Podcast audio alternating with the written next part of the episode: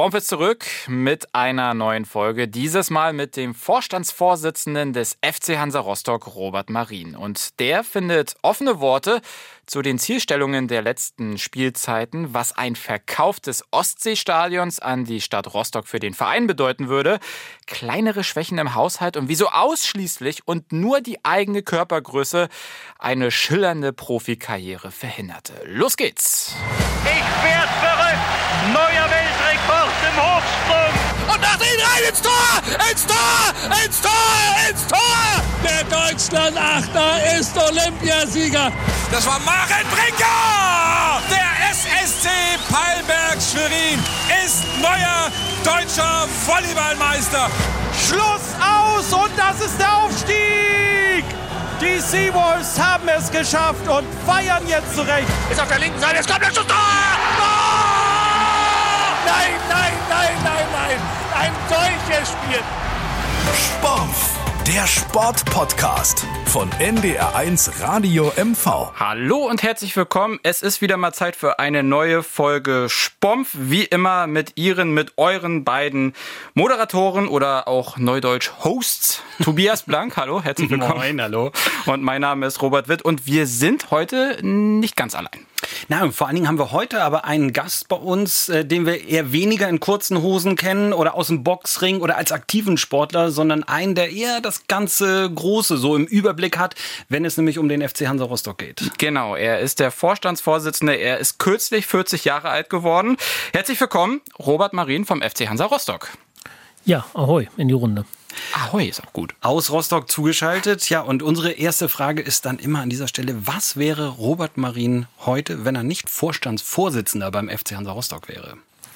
Das ist eine gute Frage. Ähm, mein Traum war ja eigentlich selber auf dem Platz zu stehen. Das hat nicht geklappt. Deswegen, deswegen habe ich ja schon den zweiten Karriereweg eingeschlagen. Das wäre dann quasi der dritte. Ich sehe mich schwer irgendwo anders, muss ich ehrlicherweise sagen, als nicht im Sport, äh, ähm, nun mal halt nicht als Protagonist auf dem Feld oder in der Halle, sondern äh, in irgendeiner Funktionärsfunktion. Das ist schon das, was ich, auch wenn ich nicht Vorstandsvorsitzender beim FC Hansa Rostock äh, wäre, irgendwie sein möchte. Auf die Sportkarriere kommen wir gleich vielleicht nochmal zu sprechen. Damit wir Robert Marin erstmal ein bisschen näher kennenlernen, haben wir unsere erste Kategorie. Spompf, der Sportpodcast von NDR1 Radio MV. Entweder oder. Herr Marien, Sie müssen sich entscheiden. Wir äh, stellen Ihnen eine Frage und Sie müssen sich klar positionieren. Es gibt kein dazwischen. Sollten Sie dann doch irgendwie sagen, beides, werden wir knallhart weiter nachfragen. Erste Frage. Nach einem überzeugenden Sieg des FC Hansa Rostock, ähm, lieber ein Glas Bier oder ein Glas Rotwein? Ein Glas Bier. Nach einem Heimspiel eher noch länger im Stadion verweilen oder dann doch zeitnah nach Hause? Im Stadion verweilen. Echt? Was machen Sie denn da so? Ja, das ist ja schon beim Sieg, dass man runtergeht zur Mannschaft, zum Trainerteam, macht man natürlich auch nach Niederlagen, aber ähm, nach Siegen fühlt sich das alles besser an. Dann geht man auch noch durch die Geschäftsstelle. Normalerweise, wenn Zuschauer da sind, auch noch gerne in den VIP-Raum und redet mit dem einen oder anderen Sponsor. Und das ist einfach nach dem Sieg schöner, als einfach gleich nach Hause zu fahren. Wenn beide Vereine ein Benefits oder ein Testspiel anbieten würden, lieber Bayern München oder Borussia Dortmund? Ja, da würde ich Bayern München sagen. Äh, da kommt aber nur der Vermarkter in mir hoch, äh, weil das Spiel gegen, gegen Bayern München ist einfach besser zu vermarkten. Äh, beide, also Emotionen wecken beide Partien als Testspiel nicht bei mir. Ähm, das sei mir verziehen, aber ich glaube, für die Zuschauer oder für die Fans in Mecklenburg-Vorpommern ist das einfach was ganz Fantastisches, wenn ja eine der beiden großen Mannschaften nach Rostock kommen würde. Lieber Frühaufsteher oder lieber Langschläfer? Langschläfer. Das kann man sich auch erlauben als Vorstandsvorsitzender? Ja, leider nicht. Ähm, ich, ich, muss auch sagen, mit dem Alter äh, schlafe ich auch nicht mehr so lange. Äh, aber morgens um sechs ist nicht meine Zeit. Äh, ähm, macht die Frau dann auch äh, oft mit den Kindern in den letzten Jahren immer alleine. Ich komme dann ein bisschen später äh, in die Gänge. Äh, ich bin halt eher nachtaktiver Mensch und aber auch am Wochenende, selbst wenn man frei ist, dann schaffe ich es eigentlich auch nicht länger als 8 Uhr, 8.30 Uhr zu schlafen. Mhm. denke aber trotzdem, dass das schon eher in die Langschläferzeit geht als morgens da um sechs äh, den Wecker klingeln zu hören und ihn zu verkloppen. Weil das ist äh, nicht für mich. Ja, ich bin auch um 6.30 Uhr dann wach, wenn die Kinder aufstehen. Da kann ich, kann ich nicht zurückhalten. Ich habe keine Kinder, also mich braucht man nicht vor dem ersten Kaffee ansprechen. äh, wie ist das bei Ihnen, Herr Marin? Okay. Das, ist, das ist tagesformabhängig, äh, wirklich. Also der erste Kaffee ist bei mir auch sehr schnell drin, aber ähm, ich äh, rede auch unglaublich viel, teilweise morgens schon. Äh, eher so, dass alle anderen mich dann im Haus angucken. Aber es gibt auch Tage, äh, da möchte ich äh, den ganzen Tag nicht reden und das beginnt natürlich dann auch schon am Morgen. Kommen wir zur nächsten Frage. Drei Auf- und Absteiger oder dann doch die Relegation am Saisonende? Ja, dann schon lieber drei Auf- und Absteiger. Die Relegation ist für mich äh, zwar ein Vermarktungsprodukt, aber an sich eher schwierig für Fans und Vereine, die den ganzen, das ganze Jahr auf etwas hinarbeiten. Und ich glaube, wenn man Drittletzter in der Tabelle ist, dann äh, steigt man auch verdient ab. Klare Meinung. Hanse Sale oder Teterower Bergringrennen? Ja, jetzt haben sie es äh, beides. Ähm, ähm, ich bin gebürtiger Tetroer, deswegen äh, äh, kann ich mich fürs Backringrennen auch begeistern, das muss ich ganz ehrlich sagen. Ähm, gerade in den 90ern bin ich da ja noch nicht als Volljähriger, aber äh, sehr gern hingegangen. Da war das auch noch wirklich so ein Massenphänomen, äh, muss ich ehrlicherweise sagen. Ähm, die Hanse-Seal, das Drumherum, da kann ich wenig abgewinnen. Äh, das ist für mich eher so Volkscharakter, äh, also Volksfestcharakter. Ähm, aber ich äh, fahre unglaublich gerne mit den, mit den äh, Segelschiffen raus und äh, genieße das dann auch ein Stück weit äh, wie toll es ist, dann mit so einem Windjammer eigentlich dem Sonnenuntergang entgegenzuschippern. Das ist schon was, äh, was ganz, ganz Tolles und das habe ich auch angenommen. Aber wie gesagt, so als gebürtiger Tetroer ist das Backringern halt was ganz, ganz Besonderes. Also, letzte Frage in dieser Kategorie entweder oder. Nordmagazin oder Netflix? Das tut Ihnen jetzt weh, aber äh, Netflix. Das war Spompf für heute. Herzlichen Dank fürs Zuhören. Nee, warum?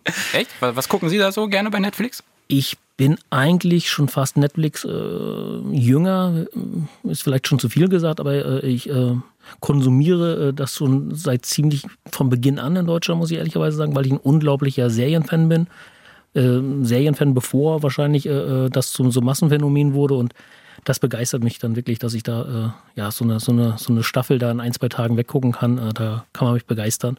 Wenngleich ich das Nordmagazin natürlich aufgrund der regionalen Verbundenheit und man will ja auch informiert sein, sicherlich auch sehr gerne gucke, aber gegen, gegen eine gute Netflix-Serie haben sie keine Chance. Netflix ist leer geguckt und wir kommen zu unserem Gast seit 2016, Vorstandsvorsitzender beim FC Hansa. Wie ist denn eigentlich der fußballerische Background von Robert Marin? Ja, das ist schon so, dass er weiß, wie ein Ball aussieht und äh, wie groß ein Feld ist. Ähm, und zwar, wie groß? es, es, kann, es kann über 100 Meter lang sein. Also es ist ja der, der FIFA-Rahmen, der da so ein bisschen äh, eine Rolle spielt von bis. Aber ähm, zum, zum Hintergrund, ähm, ja, leidenschaftlicher Kicker äh, in Jugendzeiten. Ähm, auch nicht so schlecht gewesen, äh, aber bei mir war das so, äh, umso älter ich wurde, umso schlechter wurde ich äh, oder die wurden einfach alle besser. Mag auch, ähm, dass das daran liegen, dass das Wachstum irgendwann bei mir dann halt ausgesetzt hat. Über 1,70 Meter bin ich da nicht gekommen. Ja, ist einfach so, dass ich mit 16, 17 einfach irgendwann festgestellt habe, okay, für ganz oben es wahrscheinlich nicht mehr reichen. Bis dahin war der Weg relativ erfolgreich, aber dann wurde er wirklich, dann wurde er zu und dann gab es auch einen Trainer in der Hansa-Jugend, der mir äh, unterstellt hat, dass ich äh, definitiv kein Profi werde. Die Wahrheit tut weh, aber Wahrheit schafft Klarheit und äh, für mich war der Weg dann in dem Zuge beendet, dass ich äh, den Weg nach oben nicht ganz schaffe, aber ich sag mal unteres oder höheres Amateurniveau, das äh, ging dann bei mir so. Und das war, welche Rolle haben Sie gespielt? So den klassischen Zehner? Ja, da haben Sie gleich richtig gelegen und wahrscheinlich war das auch einer der Gründe, warum ich es dann auch nicht geschafft habe. Ähm, ich habe wirklich den, äh, den Spielmacher gemacht. Ähm, der aber dann irgendwann ausgestorben ist. Äh, und ähm, das war der einzige Grund. Ja. Ja, wahrscheinlich war es der einzige Grund. Äh, Kreativität wird halt nicht mehr belohnt. Ja, äh, ähm, ja Beginn der Viererkette, mehr aufs Taktische und äh, die, diese Entwicklung, die ist dann äh, auch zu schnell und äh, der Fußball auch zu technisch geworden, dass ich da mithalte. ich war dann doch eher der, der durch viel Laufarbeit überzeugen konnte und bin dem Trainer damals auch sehr dankbar, dass er es mir dann doch in der Klarheit gesagt hat. Oha, ja. Blicken wir mal in die Zukunft. Wir schreiben den 22. Mai gegen 14.50 Uhr. Begegnung gegen den VfB Lübeck. Es ist das letzte Saisonspiel. Der Schiri pfeift ab und der FC Hansa Rostock äh, steht als Aufsteiger in die zweite Bundesliga fest. Was macht Robert Marin als erstes? Ja, das geht man ja öfter mal im Kopf durch. Äh, ähm, hat jetzt nicht, gar nichts mit dem Datum zu tun, aber selbstverständlich fragt man sich immer, was wäre, wenn. Ähm, das ist bei mir nicht anders als bei Fans.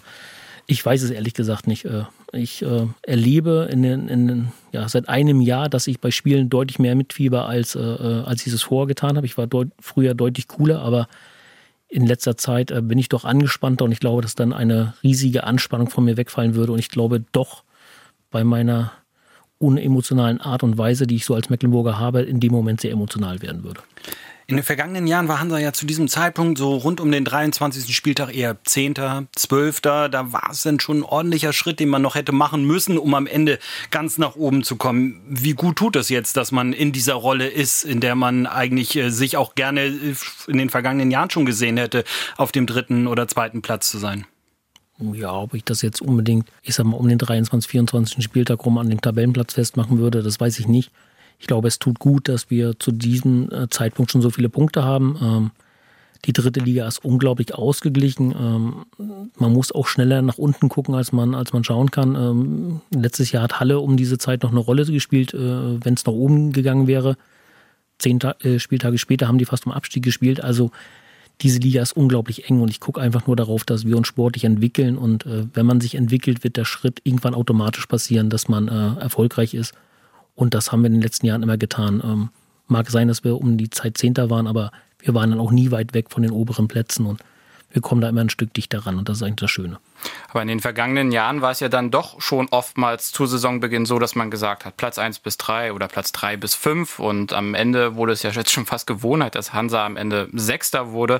Wenn Außenstehende sagen, dass das ein Misserfolg war, was würden Sie denen denn entgegnen?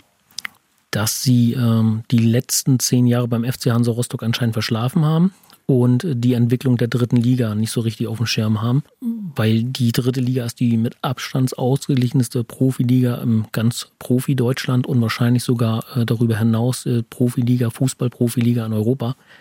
Wenn ich da überlege, als wir gegen Braunschweig letztes Jahr gespielt haben, das war das letzte Spiel äh, vor der Corona-Zeit, da waren wir drei Punkte weg vom Platz drei und waren Achter und hinter uns waren noch zwei Mannschaften, die nachher aufgestiegen sind. Das zeigt einfach, wie unglaublich ausgeglichen diese Liga ist und was für Tradition zu eine damit spielen. Und da den Ansatz zu haben, dass man automatisch reingeht und sagt, ich bin unter den ersten drei, das wäre vermessen, das wäre nicht demütig und solche Vereine landen dann schneller, als sie gucken können, oft eher in den Abstiegsregionen. Aber Sie haben es ja schon klar formuliert. Das hat ja damals auch für Aufsehen gesorgt, zu sagen, unter Pavel Dotschew, äh, im ersten Jahr will man sich verbessern und im zweiten Jahr soll es dann der Aufstieg sein. Also de, da hat der Verein und Sie sich ja auch dann sehr große Ziele gesteckt. Also trotzdem traurig äh, und, und enttäuscht, dass man daran gescheitert ist? Ja, jetzt müssen wir natürlich in die vergangene Zeit einmal zurückspulen. Ähm, aber es ist richtig, dass wir das so konkret auch gesagt haben. Wichtig ist aber auch, dass man sich selber entwickelt und aus Fehlern lernt. Ich glaube, dass das damals äh, den Verein im Nachgang auch ein Stück weit zu sehr unter Druck gesetzt hat, zumindest die sportlich Verantwortlichen und die Mannschaft. Das hat ihnen nicht gut getan. Ähm, und dass vielleicht diese klare Formulierung auch eines der Hindernisse war. Andererseits gesehen hat uns das als Verein, ähm, ich sag mal, abseits vom Platz in ganz andere, Atmos äh, ganz andere Sphären gehoben, äh, die man auch nicht verachten darf. Also da bin ich immer hin und her gerissen bei diesem gemeinsamen nach oben, aber für den Sport an sich war es nicht gut, das muss man schon so ein Stück weit sagen. Und äh, auch wir als Vereinsverantwortliche, Vorstand und Aufsichtsrat müssen dann natürlich auch die Lehren aus sowas ziehen. Ja. Ehrliche Worte. Ähm, Sie sind seit 2016 im Amt. Wir haben es vorhin schon gesagt, ähm, haben sich quasi ja länger auf den Posten gehalten als Manfred Wimmer beispielsweise. Worin liegt denn für Sie der Reiz, jeden Morgen aufs Neue ins Büro zu fahren, erstmal wahrscheinlich ein Käffchen zu trinken oder so und dann ähm, ja die Geschicke des Vereins zu leiten? Ja, für mich ist der Vorstandsposten des FC Hansa Rostock einfach die spannendste Sportpersonalie, die es in ganz Mecklenburg-Vorpommern gibt. Und das motiviert mich jeden Tag. Vielleicht ist es auch der Reiz, dass es gerade so schwer ist, äh, auf diesem Posten äh, sich dann auch ein Stück weit zu halten. Ähm, wobei das ganz wichtig ist für einen Verein, dass er sich dann auch entwickelt. Nicht nur auf dem Vorstandsvorsitzendenposten, sondern grundsätzlich in Vorstand und Aufsichtsrat ist, glaube ich, eine gewisse Kontinuität einfach gut für den Verein. Und mich begeistert das einfach, dass ich in diesem großen, starken Mitgliederverein äh, jeden Tag einfach auch ein Stück weit äh, mit meinen Mitarbeitern äh, die Geschicke positiv entwickeln kann. Und äh, das macht mich dann auch einfach ein Stück weit stolz, weil wir doch schon ganz schön viel in den letzten Jahren geschafft haben. Gab es denn aber auch trotzdem Tage, an denen Sie gesagt haben, oh, naja, heute habe ich nun echt keine Lust, da ist das und das vorgefallen oder äh, jetzt äh, muss ich mal einen Tag frei haben? Ja, dass ich jetzt einen Tag frei haben will, das gibt es dann eher weniger. Ähm, gerade wenn etwas nicht läuft, dann äh, bin ich eher der dazu neigt, dann noch mehr Zeit zu investieren. Ob das dann immer alles gesund ist für einen selber und für die Situation, da, da muss ich auch ein Stück weit vielleicht aus der äh, Vergangenheit lernen, aber es ist nicht so, dass ich jetzt äh, nach Hause gehe und sage, ich schmeiße jetzt alles hin. Also das, äh, das hatte ich nie und ich glaube, das ist auch der falsche Ansatz, wenn man Vorstandsvorsitzender sein will. Äh, wenn man dann mit solchen Überlegungen im Kopf hat und so emotional dann auch abends handelt, dann äh, dann ist man ja gar nicht frei im Kopf. Also man muss, man muss das schon wollen. Man muss es immer wollen. Und dass es dann auch Tage gibt, die nicht so laufen oder äh, Sachen geben, wenn man vielleicht auch öffentlich kritisiert wird und so weiter, die einem nicht gefallen. Das gehört einfach zum Jobbeschreibung dazu. Das ist nicht vergnügungssteuerpflichtig, das muss man einfach wissen und wie gesagt, da darf man solche Zweifel im Kopf nicht zulassen. Genau, Sie haben es aber eben gesagt, die, die positiven Aspekte, dass man sagt, wow, das ist äh, der, vielleicht der spannendste Job, äh, so haben Sie es gerade formuliert, den man ausüben kann äh, auf dieser Ebene. Äh, aber der FC Hansa war ja vorher ähm, häufig in Abstiegsnöten, Schuldenschnitte, die Angst, die Lizenz vielleicht nicht zu bekommen.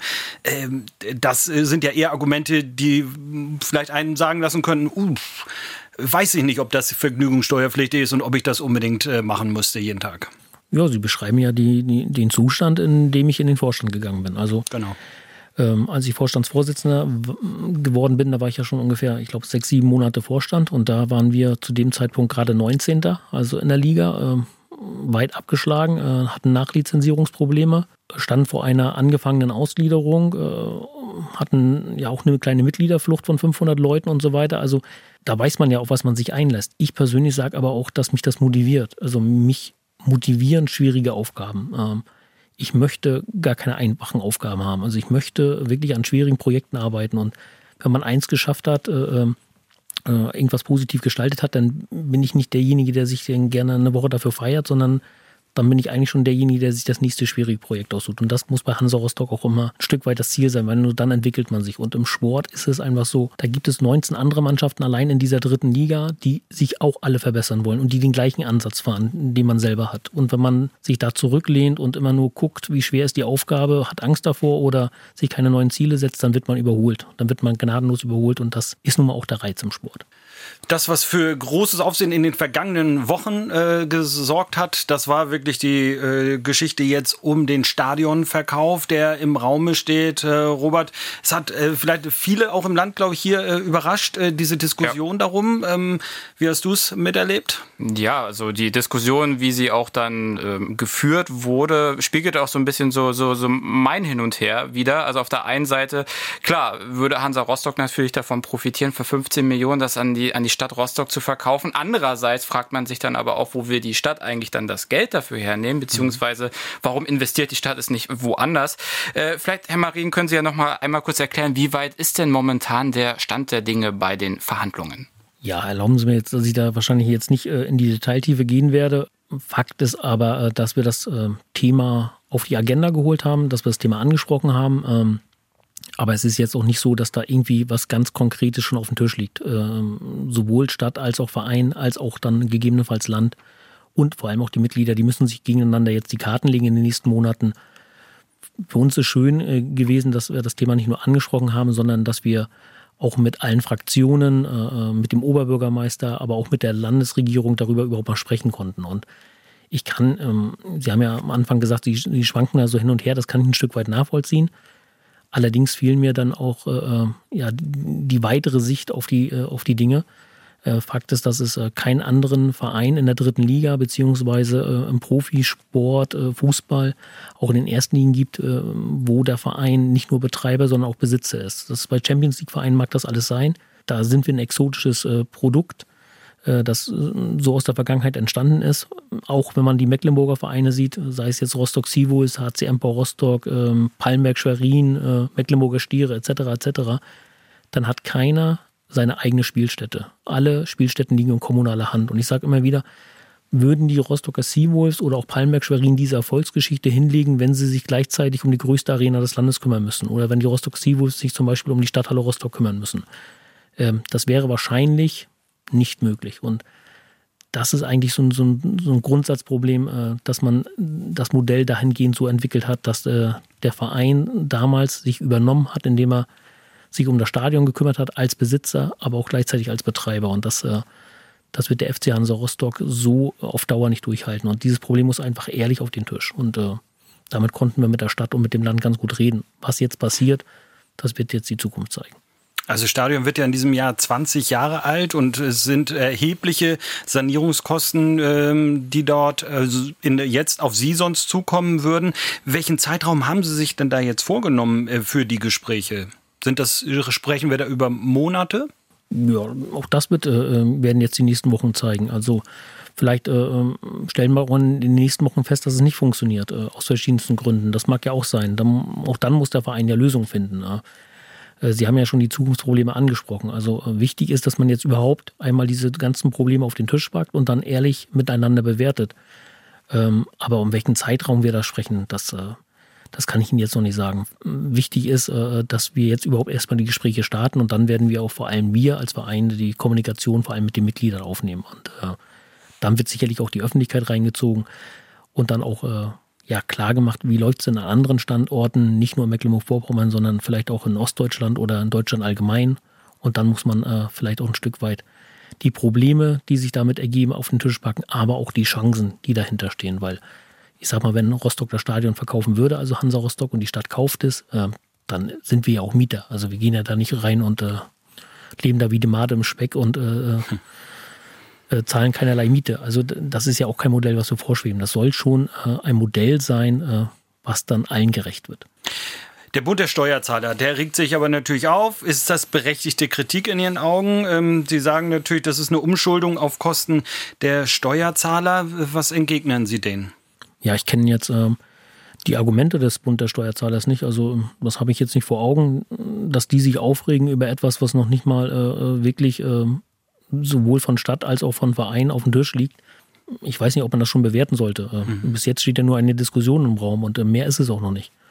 Und äh, wenn da ein konkretes Modell äh, vorliegt, äh, was mit Zahlen und äh, Argumenten untersetzt ist und da erkennt man etwas, was aus ihrer Sicht kritikwürdig ist, dann nehme ich die Kritik gerne an. Aber eine Kritik, weil jetzt eine Diskussion geführt wird, halte ich für verfrüht.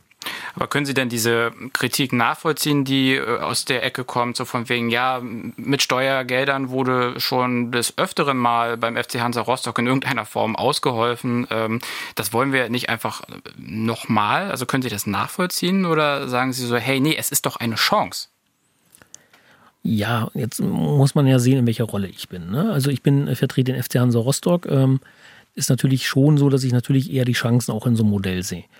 Ähm, aber ich kann natürlich auch Kritik verstehen, wenn ich mir die letzten 20 Jahre Hansa Rostock angucke. Ähm, dann war das nicht immer eine Erfolgsgeschichte. Gerade, äh, ich sag mal, zur Stadt und zum Land. So ehrlich muss der Verein auch sein und er muss sich natürlich auch ehrlich in den Spiegel gucken, äh, warum er ich sag mal, in der öffentlichen Diskussion so polarisiert beziehungsweise so spaltet. Es gibt ja sicherlich auch 50 Prozent, die finden das alles toll. Äh, ob sie das aufgrund der Argumente tun oder auf der Verbundenheit zu Hansa Rostock sei jetzt auch mal dahingestellt. Aber genau gibt es 50 Prozent, die sehen das anders. Ich sage aber auch, Hansa Rostock ist auch ein großer Steuerzahler und das äh, kommt mir immer so ein Stück weit dann in der Diskussion unter. Ähm, Fakt ist, dass Hansa Rostock im Jahr ca. 5 Millionen Euro an Steuern, Abgaben und Gebühren zahlt. Und das mal hochgerechnet auf 20 Jahre, wenn, wenn ich jetzt mal unterstelle, dass 5 Jahre, äh, 5 Millionen immer der Durchschnitt waren, dann sind wir ein nicht unwesentlicher Steuerzahler und Gebührenzahler. Und wir sind auch ein nicht unwesentlicher Arbeitgeber, der über 300 Leute beschäftigt. Äh, nicht alle Vollzeit, sicherlich, aber wir sind jetzt auch nicht gerade klein. Mhm. Der eine oder andere sagt natürlich, aber es könnte sich vor allem der Investor Rolf Elgeti auch freuen. Der Unternehmer besitze bei Hansa nicht nur Anteile als Gesellschafter, er ist auch Hauptgläubiger und sollte Hansa durch einen 15 Millionen Euro hohen Kaufpreis der Stadt äh, in erster Linie vielleicht Kredite ablösen, dann könnte das Geld mehr oder weniger direkt auch an Elgeti und seine Firmen durchgereicht werden. Äh, profitiert eher Hansa Rostock oder Rolf Elgeti? Ich glaube, ähm, dass das noch zu früh ist, um das äh, äh, tiefergehend zu bewerten. Aber äh, um jetzt mal über Rolf Elgeti zu sprechen, Rolf Elgeti äh, hält diesen Verein seit Jahren eigentlich am Leben. So, und das ist, äh, so ehrlich muss man sein, mit den Fans und den Mitgliedern zusammen. Rolf Elgeti äh, prolongiert jedes Jahr die Darlehen, die er in den FC Hansa Rostock gesteckt hat ich sehe Rolf Elgeti nicht als großen Profiteur der letzten fünf Jahre beim FC Hansa Rostock. Und äh, dass er natürlich äh, Darlehen und äh, Gelder, die er Hansa Rostock gegeben hat, gegebenenfalls auch ein Stück weit äh, zumindest zurückhaben will, das ist komplett legitim. Äh, da ist er auch nichts anderes als nachher am Ende des Tages eine Bank. Bloß, dass er die ganzen Risiken der letzten Jahre ohne Knurren, ohne Mohren in der Öffentlichkeit und so weiter immer getragen hat dem großen bösen Investor, als er dargestellt wird, der die Tasche aufmacht und sich dann freut, der ist er in meinen Augen nicht. Blicken wir mal äh, weg vom Stadion und gucken mehr auf das große Ganze. Das bestimmte Thema der vergangenen zwölf Monate war das Coronavirus. Das ist natürlich an Hansa Rostock keineswegs spurlos vorbeigegangen. Vor fast genau einem Jahr, im März 2020, haben sie gesagt, es geht um Jobs und Existenzen und sie wollten natürlich ein Vereinssterben verhindern. Das war so ein bisschen das Szenario, dass viele da auf der Strecke bleiben könnten. Jetzt gibt es seit Monaten keine Fans. Es gab mal eine kleine Phase zwischendurch, wo einige oder wenige äh, tausend Fans ins Stadion durften, natürlich deutlich geringere Einnahmen. Wie sehr betrifft Sie das aber täglich? Sind da bei Ihnen äh, noch viele Mitarbeiter in Kurzarbeit? Verzichten die Profis weiterhin auch auf äh, Gehalt? Wie, wie ist da der momentane Stand? Der momentane Stand ist so, dass ähm, ja eigentlich fast jeder Mitarbeiter ähm, derzeit äh, in Kurzarbeit ist. Ich sage mal, dass der Bereich Ticketing ist mehr in Kurzarbeit sicherlich als der, der Bereich Vermarktung, aber auch im Sponsoring, Spieltagsbetreuung etc. kann derzeit nicht stattfinden. Deswegen sind die Mitarbeiter größtenteils in Kurzarbeit. Bei den Profis sieht es ein Stück weit anders aus. Die waren aber zwischendurch auch in Kurzarbeit, äh, sowohl, ich sag mal, kurz vor dem ersten Lockdown oder während des ersten Lockdowns und dann aber auch noch in der Sommerpause. Und wir haben die Verträge gerade mit den neuen Spielern alle so gestaltet, dass vor allem dann, wenn Spiele ohne Zuschauern stattfinden, dass es dann quasi automatisch Gehaltsverzichte gibt. Die sind schon so gestaltet worden. Und die Spieler, die äh, Bestandsverträge haben, die haben auch bereits auf Geld verzichtet. Also ich muss sagen, die Profis haben von Anfang an mit Trainerteam, äh, auch wir als Vorstand, der ja auch nicht in Kurzarbeit ist, haben von Anfang an auch gesagt, okay, wir müssen uns grundlegend an dieser Krise beteiligen. Das ist das Wesen einer Krise, ist nun mal, äh, dass es da eigentlich kaum Gewinner gibt, äh, gerade dann, wenn auch öffentliche Gelder, Steuergelder mit diesem ganzen Corona-Programm im Gespräch sind. Auch Kurzarbeit ist ein Phänomen oder, oder, oder ist ein, ein Instrument, wie man Jobs erhalten kann, dann müssen wir alle irgendwie ein Stück weit in die Tasche fassen, damit wir da alle nicht als Gewinner rausgehen. Und äh, das macht den Verein vom ersten Tag an aus, dass da jeder an einem Strang zieht. Aber allerdings geht das natürlich ganz schön an die Reserven äh, wenn man äh, ja bald auf ein Jahr Corona hinläuft, äh, dann, dann tut das den Mitarbeitern natürlich weh. Ne? Ein Jahr Gehaltsverzichte sind für einen Normal- oder Geringverdiener nicht gerade einfach zu stemmen. Welche Unterstützung haben Sie dann aber bisher von Land und Bund äh, erhalten? Denn Profiklubs werden ja, äh, würden Sie sagen, zum Glück äh, ähm, unterstützt, ähm, damit sie überhaupt weiterhin existieren können. Was ist da bisher bei Ihnen angekommen? Wir sind vor allem durch äh, das Bundesprogramm äh, gestützt worden und äh, das nennt sich äh, Corona äh, ähm, wo es äh, vor allem um darum ging, Tick, ausgefallene Ticketeinnahmen zu ersetzen. Und da haben wir bekommen 740.000 Euro aus dem Topf und haben weitere 60.000 Euro relativ am Anfang der Krise bekommen. Und das waren die sogenannten Corona-Soforthilfen, die ja quasi jedes Unternehmen damals, ich glaube im April war das, beantragen konnte. Und das sind insgesamt 800.000 Euro, die wir bekommen haben. Aus den Landesprogrammen, was wir ja damals initiiert haben mit dem Teamsportbündnis MV, haben wir keine Gelder bekommen. Das liegt an den EU-Beihilfen und äh, das wurde öffentlich sicherlich ein Stück weit anders dargestellt. Wir haben aber immer gesagt, wir werden das öffentlich nicht richtig stellen, weil es uns darum ging, dass die Bündnispartner natürlich auch ein Stück weit ebenfalls am Leben erhalten werden, die vielleicht nicht im Bundesprogramm in der Größenordnung partizipieren können. Aber aus dem Landesprogramm vom Teamsportbündnis haben wir nichts bekommen. Ja, wie lange hält, halten diese 800.000 Euro aber den Verein am Leben? Das ist ja äh, die, die geringeren Einnahmen äh, durch fehlende Zuschauer, äh, das ist ja ein deutlich größerer Posten. Der ist deutlich größer. Ähm, vor allem ist er nicht mal der größte Punkt, der wegfällt. Das darf man ja auch nicht vergessen. Äh, es ist einer der Punkte, der wegfällt.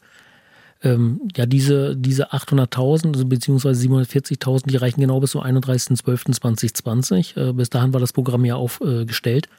Jetzt ähm, hat man ja in der Bundesregierung ein neues Programm aufgestellt, die Corona-Sporthilfen 2. Und äh, an diesem Programm werden wir uns dann ein Stück weit ebenfalls beteiligen. Und da ist die Abgabefrist dann im März. Und da muss man ein Stück weit sehen. Äh, da geht es ja dann mehr um Fixkosten und äh, um das wirkliche Delta, als jetzt um den Ausgleich von irgendwelchen Einnahmen, die man prozentual ersetzt kriegt. Und ähm, das wird eine wesentliche Rolle für uns spielen.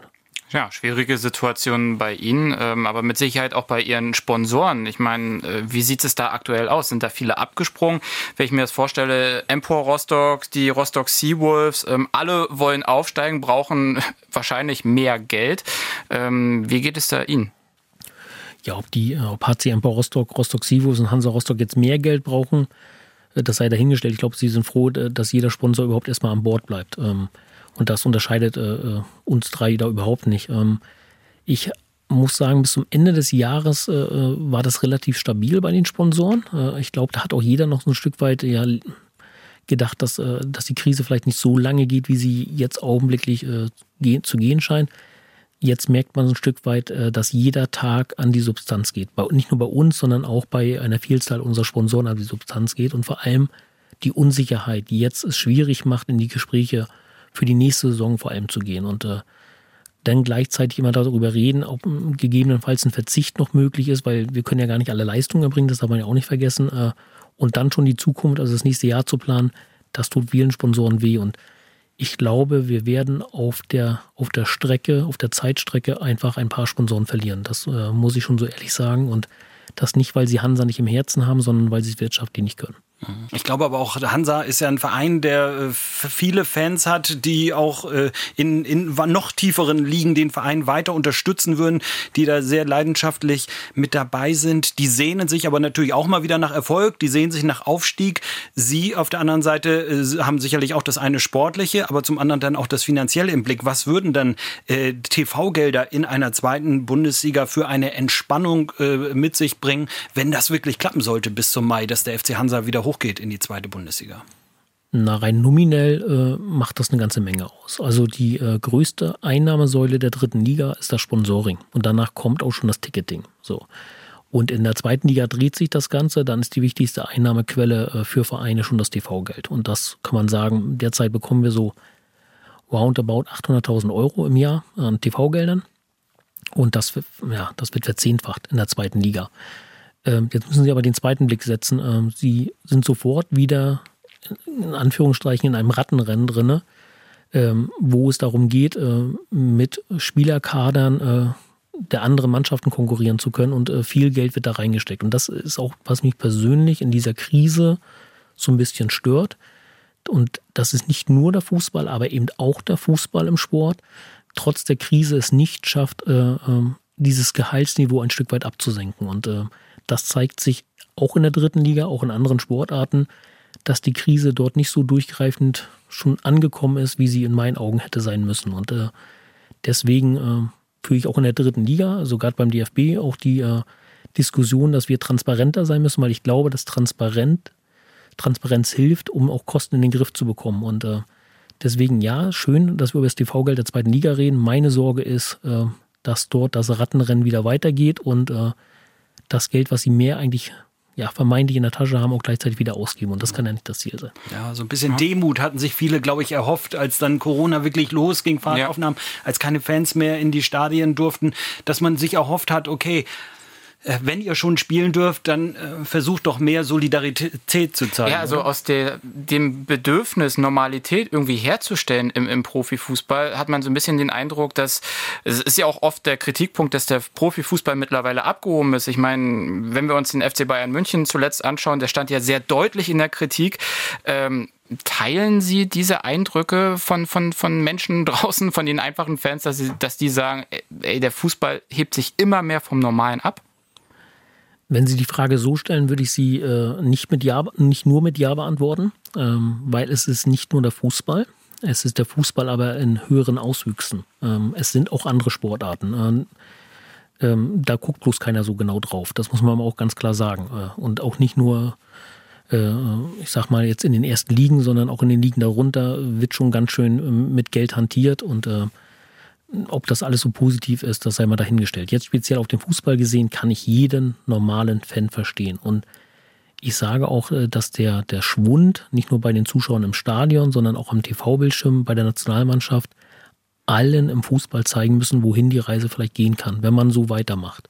Man entnabelt sich eigentlich davon, dass man immer gesagt hat, man ist das letzte Lagerfeuer der Gesellschaft und Fußball verbindet irgendwie alle. Es wird irgendwie ein elitärer Club dem der eine oder andere nichts mehr abgewinnen kann. Und äh, die letzten Diskussionen, äh, die Sie ja gerade angeführt hatten, äh, die tun da sicherlich kein Gutes dran. Und ich muss auch sagen, wenn man jetzt so die ersten Finanzlagen der dritten Liga kennt und auch der zweiten Liga kennt, dann äh, habe ich das Gefühl, dass davon Demut nicht viel übrig geblieben ist. Ja, also der Vorschlag von Karl-Heinz Rummenigge, den tragen Sie dann wahrscheinlich auch nicht mit, dass äh, Fußballprofis so außerhalb der festgelegten Reihenfolge ähm, sich äh, vielleicht doch ein bisschen früher impfen lassen äh, könnten. Oder wie haben Sie das wahrgenommen, als das so auf einmal auf den Markt kam?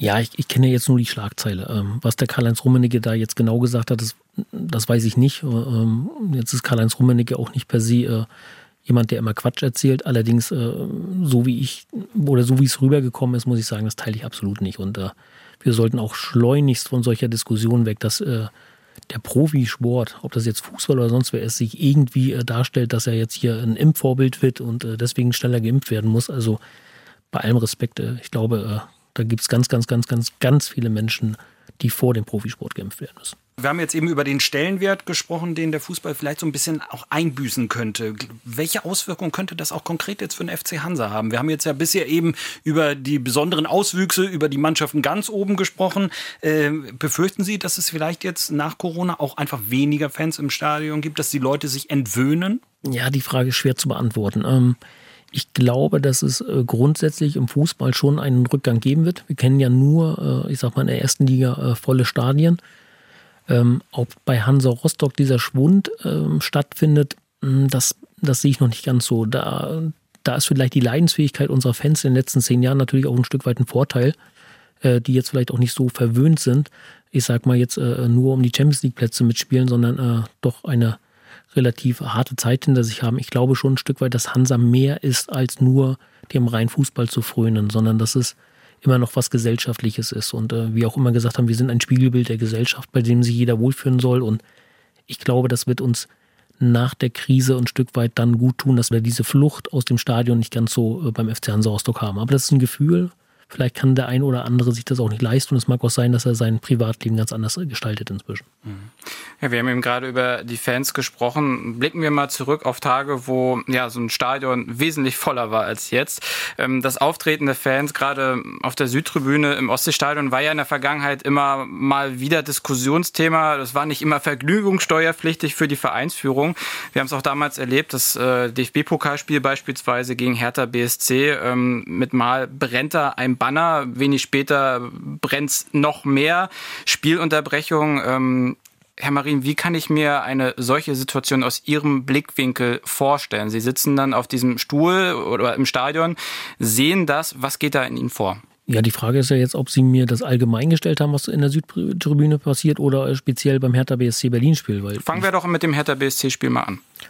Dann äh, sage ich genau das, was ich damals auch gesagt habe, dass das äh, also das ist so schädlich für den Verein gewesen, äh, so schädlich für sein Außenbild gewesen, äh, so schwierig gewesen, äh, ähm, auch intern, ähm, was da stattgefunden hat. Das ist ein Auswuchs, den ich so nie wieder sehen möchte. Das muss ich so ganz klar sagen. Glaube aber auch, dass ähm, im Nachgang gab es viele Gespräche, nicht nur zwischen Verein und der Fanszene, was ich sehr loben muss, weil normalerweise nach so einem Ereignis redet man eher nicht miteinander Gerade, dass wir da den Dialog, äh, den verschärften und kritischen Dialog gesucht haben, war wichtig. Ich glaube auch, dass den Verein das in Endkonsequenz auch ein Stück weit näher an die Landes- und Bundespolizei herangebracht hat, dass auch wir in den kritischen Dialog gehen. Das war am Anfang nicht so, da war es eher lauter am Tisch, beziehungsweise wurde auch mal gar nicht gesprochen, aber in Nachreflexion dieser Ereignisse, muss ich sagen, hat das dem Verein dann ein Stück weit gut getan, weil alle endlich mal wieder miteinander reden. Aber in dem Moment, wenn Sie sehen das und Sie wissen schon, okay, und jetzt kommen gleich die Journalisten, stellen auch ihre Fragen äh, und man, man muss äh, sich für etwas, ja, in Anführungsstrichen fast rechtfertigen, äh, wo, wo man in dem Moment äh, wirklich ja auch selber nur äh, hilflos davor gestanden hat. Was, was ist da persönlich in Ihnen vorgegangen? Ja, da habe ich jetzt nicht persönlich an meine äh, Person gedacht. Also die Journalisten stellen ja Fragen in dem Moment äh, auf Ereignisse, die nun mal passiert sind. So und äh, da ist es die Rolle des Vorstandsvorsitzenden, dass er sich dann hinstellt und da auch Rede und Antwort steht.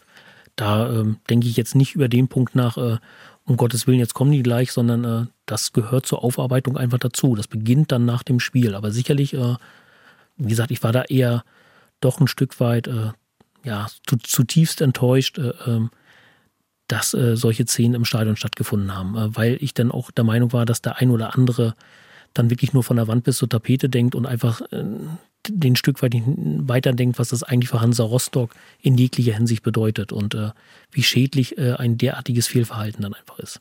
Aktuell ist es natürlich gar kein Thema, die Fans im Stadion. Klar, die sind jetzt fast ein Jahr lang äh, ausgeschlossen. Ähm, wie kommunizieren, kommunizieren Sie trotzdem mit äh, den Fangruppierungen, mit denen es auch durchaus mal etwas schwieriger war und äh, sehr problematisch auch zum Teil?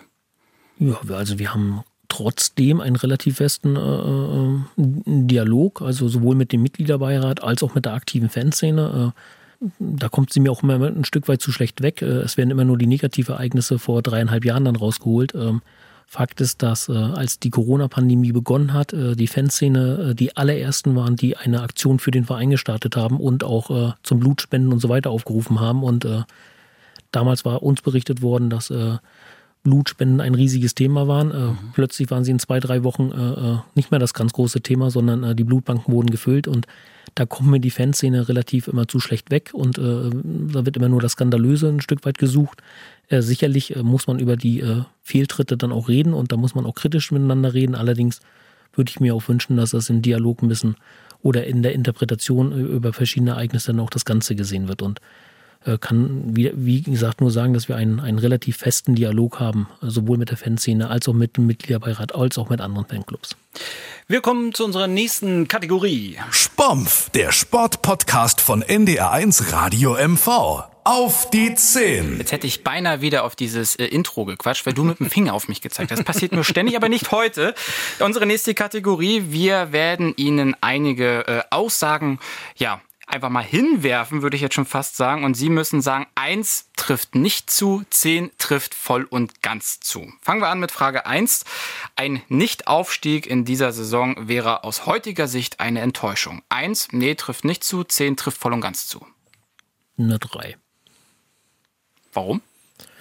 Weil äh, ich das vorhin schon mal gesagt habe, die dritte Liga ist unglaublich ausgeglichen, die hat sich unglaublich entwickelt und ähm, wir tun gut daran, von Spiel zu Spiel zu denken und äh, auch ein Stück weit demütig an die Aufgabe ranzugehen. Und ähm, mit großen Parolen kommst du nicht weiter. Ich glaube, äh, der Mecklenburger tut gut daran, erstmal zu machen und dann äh, zu reden. Und äh, per se ist ein Nichtaufstieg nicht gleichzeitig eine Enttäuschung. Äh, das mag sein, wenn wir am 37. Spieltag immer noch Zweiter oder Dritter sind und dann äh, auf dem letzten Meter das verpassen, dann ist jeder enttäuscht. Das kann er auch gar nicht weghielen. Aber jetzt muss man einfach sagen, wir sind äh, ein Verein, der äh, im Gegensatz zu vielen anderen Vereinen der dritten Liga auf die Corona-Pandemie mit den Kosten reagiert hat, auch im Spielerbudget äh, sehr hart reagiert hat. Wir haben 500.000 Euro rausgestrichen und auch mit Neuverpflichtungen äh, dieses Budget nicht ausgereizt und die Liga ist währenddessen eher äh, im Durchschnitt um 500.000, 600.000 Euro gewachsen. Da kann es am Ende keine Enttäuschung sein, wenn man Zehnter im Geld ausgeben ist, äh, wenn man dann äh, nicht unter den ersten drei ist. Hm. Sie haben es gerade angesprochen. Ein typischer Mecklenburger ist ja der Trainer Jens Hertel nicht. Er würde fast als einer durchgehen können. Ja. Äh, nächste Kategorie, Frage in dieser Kategorie wäre aber, Sie haben Jens Hertel schon mal lachen gesehen. Eins trifft nicht zu zehn, doch, das ist schon mal passiert. Eine zehn, das ist schon das ein oder andere Mal passiert.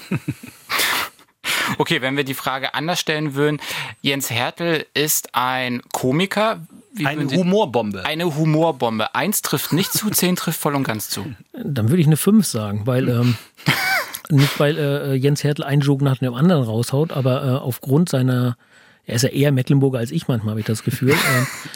Äh, ähm, aber sich so eine Situationskomik ergibt äh, um ihn herum, äh, äh, dass das auch schon wieder lustig ist. auch nicht schlecht. Spielerberater gehören zwar zum Geschäft dazu, aber brauchen tut sie eigentlich niemand. Eins äh, trifft nicht zu, zehn trifft manchmal voll und ganz zu. Ja, das ist eine fünf. Ähm, das ist genau die Mitte. In der dritten Liga hm, kann man den einen oder anderen Berater oder, oder, oder kann man es in Frage stellen, warum es einen Berater gibt. Das muss ich schon so sagen. In äh, höheren Ligen wird das Ganze äh, ein bisschen anders. Da geht es dann nicht nur um äh, den klassischen Arbeitsvertrag. Allerdings äh, bin ich der Meinung, dass äh, dem Spielern gerade in der dritten Liga, äh, wo sie jetzt auch äh, keine Millionäre sind, es gut tun würde, selber mit am Tisch zu sitzen und selber mal über ihren Vertrag zu reden, wie es jeder normale Angestellte draußen auch tun muss. Was die Spieler nämlich immer oft immer vergessen ist, nach 13, 14 Jahren ist so eine Karriere auch zu Ende und dann gibt es keinen Berater mehr. Ähm, da würde ich mir das so ein Stück weit wünschen. Und natürlich Berater geben vielleicht auch nicht immer alles eins zu eins so weiter, wie man es vielleicht auch gerade gesagt hat und äh, spielen dann manchmal ja auch äh, nicht unbedingt die beste Rolle. Mhm. Mein Führungsstil ist eher autoritär. Eins trifft nicht zu, zehn trifft voll und ganz zu. Hm, vier. Also so ein bisschen autoritär. Ja, es gibt, gibt ja Momente, äh, da ist Verantwortung nicht teilbar. So, äh, da, da müssen Sie natürlich gerade, äh, Sie haben ja äh, vorhin also ein Negativbeispiel genannt, da können Sie ja nicht den Diplomatiekurs fahren. Also da müssen ja Entscheidungen getroffen werden und die mögen dann autoritär anmuten, weil natürlich jeder weiß es besser in dem Moment. Ne? Aber grundsätzlich ist mir das Feedback meiner Mitarbeiter sehr wichtig. Das mag vielleicht nach außen nicht immer so aussehen, aber bei mir ist die Tür offen und mir ist es auch wichtig, dass intern auch nicht immer alles nur ja und abgenickt wird, weil wir so und so nicht entwickeln. Und so entwickeln sich auch die Mitarbeiter nicht. Sie sollen eigene Ideen haben und sie sollen auch äh, gegenüber dem Chef ihre Ideen vertreten. Und das ist mir ganz wichtig. Vorstandschef bei Hansa zu sein, ist ein absoluter Traumjob. Eins, nicht wirklich immer, zehn auf jeden Fall. Ja, das ist was zwischen acht und zehn. Ähm, eigentlich ist es ein Traumjob, also ich würde ihn so interpretieren. Äh, das hatte ich auch gesagt, dass es für mich die spannendste äh, Sportpersonalie in Mecklenburg-Vorpommern ist. Ähm, allerdings gibt es Momente, äh, die sind dann halt auch, ja, manchmal auch in der Familie schwierig. Das darf man ja auch nicht vergessen. Wenn denn die Frau beim Einkaufen angequatscht wird, was denn da wieder los ist, und sie kennt die Gegenüber nicht mal, dann ist das, dann ist das für eine Familie schwierig. Und deswegen muss ich da leider zwei abziehen. Wie lange möchten Sie das denn noch weitermachen? Das kann ich Ihnen, das kann ich Ihnen Stand heute gar nicht sagen. Auf jeden Fall äh, sehe ich jetzt noch nicht das Ende herbei. Das kann ich Ihnen auf jeden Fall sagen. Aber ob das in, in zwei, drei Jahren auch noch so ist, das hängt ganz stark auch mit der Entwicklung des FC Hansa Rostock zusammen. Und das hängt damit zusammen, ob man als Vorstandsvorsitzender dem Verein noch Impulse liefern kann. Das ist für mich immer wichtig gewesen, dass ich nicht irgendwo an einer sein möchte, der dann da auf seinem Hocker hockt und der Verein entwickelt sich eigentlich schon längst in die verkehrte Richtung und äh, man findet den Ausgang nicht. Privat im Haushalt bin ich eine absolute Fachkraft. Eins auf gar keinen Fall, zehn immer her damit. Na, eins. Das war sehr demütig auf jeden Fall. Ja, ich, ich, ich bin da so schlecht, äh, das, äh, das tut schon weh. Also das, äh, da braucht meine Frau schon Schmerzensgeld. Also so schlecht wie ich, so von wegen, man kriegt gerade so die Pizza im Backofen warm und vielleicht noch den Startknopf an der Waschmaschine betätigt oder oh. dann doch ein bisschen weiter schon. Also ich kriege die Pizza in den Backofen. Ich mhm. kriege den auch eingestellt. Allerdings äh, meckert meine Frau dann ab und zu, äh, wie das rumspritzt. Also äh, selbst das kann ich nie so richtig. Ähm, Aber irgendeine ich, Stärke im Haushalt? Staubsaugen. Nein, äh, definitiv auch nicht. Ähm, Betten machen morgens. Ja, ja, sie führen die ganzen Dinge auf, die meine Frau gerne von mir hätte. Ähm, ah, okay. ich sag mal, Geschirrspüler einräumen, das ist, äh, das ist, da bin ich ganz stark. Ausräumen finde ich aber auch schwer. Das ist äh, ja auch schwierig. Das richtige Verräumen der genau, Sachen genau. aus dem ja. Geschirrspüler. Weil dann bringst du nämlich die Ordnung der Frau wieder durcheinander. Ja, genau. Wir haben gar keine Frühstücksdose mehr für die Kinder, für die Schule. Äh, die habe ich in den Schrank heute mal gepackt. Genau. Nächste Frage. Wenn ich große Teile der Mannschaft am Handy daddeln sehe, denke ich des Öfteren, zum Buch täte doch auch mal ganz gut. Eins, nee, trifft nicht zu zehn, doch, das habe ich auch schon mal gedacht ja, so eine 7. Ne? Also ähm, das ist ja einfach der Lauf der Zeit. Also man selber sitzt ja auch jetzt oft am Handy und liest seine Mails und so weiter. Und äh, sicherlich denke ich auch mal, ein Buch tut auch ganz gut. Äh, allerdings, wer weiß, ob er das nicht gerade auf dem Handy liest. Äh, die Welt ist ja nun mal so. Mhm. Ähm, Lesen Sie denn gerne ein Buch? Ich lese äh, etappenweise im Jahr manchmal äh, gerne Bücher, dann aber auch wirklich zwei, drei Stück äh, äh, auf einmal. Das war jetzt so um die, ja, ich sag mal, Weihnachtszeit so, wenn ich dann auch ein bisschen mehr Zeit habe, dann lese ich auch mal zwei, drei Bücher. Ähm, unter dem Jahr komme ich eher weniger dazu, wirklich so, äh, so ein Buch wirklich in Ruhe zu lesen und dann äh, auch die Zeit dafür zu haben, das nicht gleich nach, nach fünf Seiten wieder wegzulegen. Ist das denn eher eine Biografie von Jürgen Klopp oder ist das eher äh, was äh, Spannendes oder eher Steve ein Management-Fortbildungsbuch? Äh, äh, Robert, was du natürlich dann zur Hand nehmen würdest, Herr Marin, wie sieht's da aus? Ich bin ein großer Freund von Biografien beziehungsweise von äh, Lebensstories, äh, die äh, Menschen erlebt haben. Das äh, ist eigentlich das, was ich persönlich am liebsten lese. Kurzes Beispiel, was, was haben Sie da so als letztes verschlungen? Ich habe als letztes äh, verschlungen äh, Hobos, äh, so nennt sich der Titel, und es ging um einen, äh, einen Deutschen, der unter die amerikanischen Landstreicher gegangen sind. Äh, Hobo ist ja der amerikanische Begriff für Landstreicher und äh, der hat sich von Güterwaggon zu Güterwaggon geschlichen und hat die Faszination eines Hobos versucht wiederzugeben. Und das war für mich faszinierend festzustellen, wie so ein gerade frisch abgeschlossener Student äh, dann nach Amerika geht und äh, statt drei Monaten Hobo äh, äh eineinhalb Jahre draus macht. Das war für mich äh, faszinierend, welche Hintergründe er da so ein bisschen aufführt, die dazu geführt haben. Könnten Sie sich grundsätzlich vorstellen, denn vielleicht mal ein Jahr wirklich komplett raus im Ausland irgendwo zu verbringen und zu sagen, ich lasse jetzt äh, Fußball, ich lasse dieses Business, ich lasse diese, ich weiß nicht, 60-Stunden-Woche vielleicht mal hinter mir und mache was komplett anderes? Also ähm, ich sag mal, gedanklich geht das ja jeder durch. Und jeder kann sich das wahrscheinlich auch gedanklich vorstellen. Ob das denn der Realität entspricht, ein Jahr lang nichts zu tun, äh, meinem Wesen entspricht. Also ich kann wirklich auch zwei Tage mal wirklich auch nichts tun, aber dann, äh, dann kommt ja die Unruhe.